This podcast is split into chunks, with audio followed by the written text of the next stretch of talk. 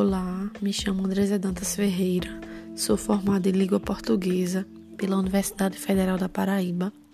Sou professora há cinco anos, é, natural de João Pessoa, a capital da Paraíba, mas sempre morei e hoje em dia trabalho também na cidade de Cruz do Espírito Santo, também na Paraíba. Especificamente na zona rural, no sítio Campo Sementes e Mudas, um lugar bem calmo, que antes se chamava Sítio Sementeira, mas depois recebeu esse outro nome, Campo Sementes e Mudas, e esses dois nomes foram dados por causa que aqui funcionava uma cooperativa federal, que era dirigida pelo INCRA, o Instituto Nacional de Colonização e Reforma Agrária. É, essa cooperativa produzia e comercializava flores e frutas para muitas cidades paraibanas e até para outros estados do Brasil. E a cidade de Cruz do Espírito Santo, ela está localizada na região metropolitana de João Pessoa e é um dos municípios mais antigos da Paraíba. Suas terras foram habitadas pelos índios tabajaras antes da conquista pelos portugueses, que implantaram engenhos e iniciaram o plantio de grandes canaviais. O povoado que deu origem ao município começou na margem esquerda do rio Paraíba, perto do engenho Espírito Santo, que era propriedade do português Manuel Pires Correia. Conta a tradição que por volta de 1789 o rio Paraíba sofreu uma grande enchente, deixando onde hoje é a Praça Rio Branco, uma cruz de madeira.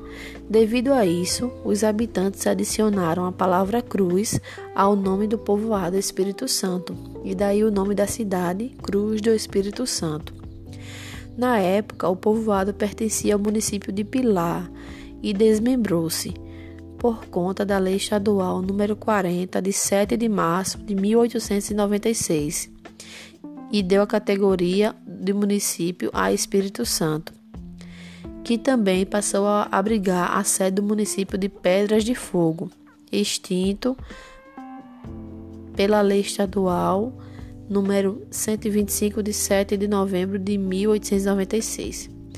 Nossa cidade é berço de vários filhos ilustres, como por exemplo o simbolista poeta pré-modernista Augusto dos Anjos também o militar Felipe Moreira Lima, o economista Maílson Ferreira da Nóbrega e o jogador de futebol Durval.